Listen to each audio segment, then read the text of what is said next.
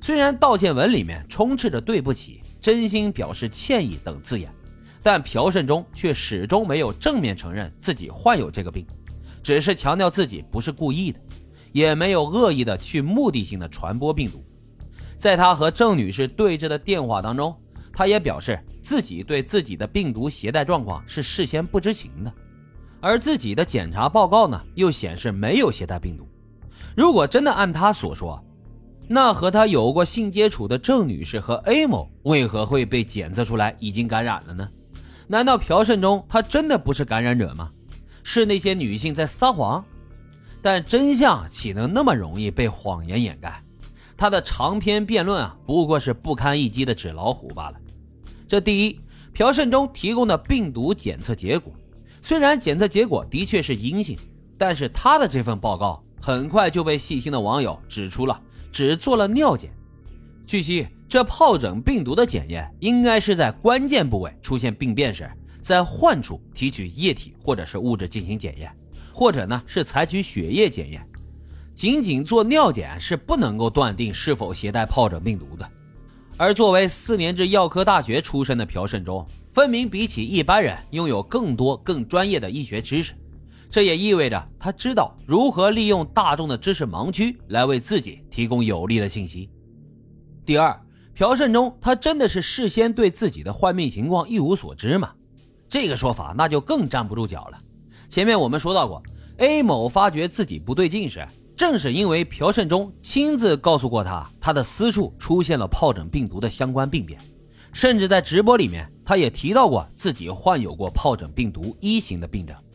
身为药师的朴胜中，不仅对自己身上的疾病加以隐瞒，甚至在自己已经得知 A 某因为自己染上了性病之后，还用那样的手段来接触郑女士，而没有采取任何的保护措施，就强行的发生了性关系。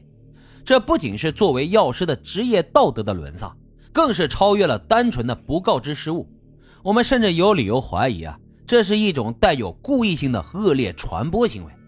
并且在事件曝光之后，他企图通过自杀、威胁、骚扰、诋毁的方式来对受害者进行二次伤害。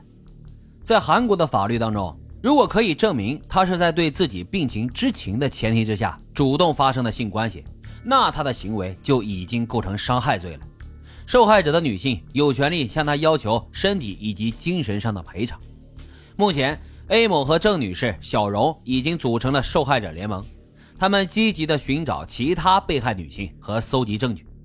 而处于话题风波的朴慎忠呢，则是隐匿了自己的行踪，不仅是在线上，连药店也托付给了别人，不知去向。而韩国电视台经过几天的蹲守，也艰难地终于逮到了他本人，并且进行了采访。在记者询问他是否怀有歉意时，他却下意识地表示对关心我的粉丝们深表歉意。他在乎的。仅仅是回不来的名誉、他人的追捧和金钱的滋味，很难相信这样的人竟然在镜头面前以关爱女性的形象博得名气，拍摄避孕药的测评视频，参与守护女性权益的宣传活动，为女性杂志拍摄画报。他光鲜亮丽的面具不仅骗到了郑女士等人，也让曾经支持过他的众多女性都感受到了巨大的背叛。这韩国药剂师的事件到这里啊，基本上就讲完了。关于朴慎忠的处罚，目前呢还没有一个结论。这起事件曝光之后，韩国网络上也是议论纷纷，大部分的人都痛斥这个靠着虚假网络形象的粉饰，披着温柔善良、尊重女性的外衣，背后里却干着一些满足私欲、伤害、欺骗他人的丑恶嘴脸。对感染上病毒的女性，他们也表示同情。但是也有人说啊，那些被害女性也是咎由自取，明明知道没有保护措施，为什么还要跟他发生关系呢？甚至已经看到曝光他的帖子了，为什么又要装作视而不见呢？对于这种说法啊，老白想说：未经他人苦啊，莫劝他人善。我们不是当事人，也无法断定这起事件里面的是非对错。但是呢，最后还是要给广大女性一个中肯的建议。请大家发生关系的时候一定要使用蓝精灵。好了，今天的老白茶馆呢就是这样，欢迎大伙儿在评论区积极的留言、订阅、点赞与打赏，咱们下期再会。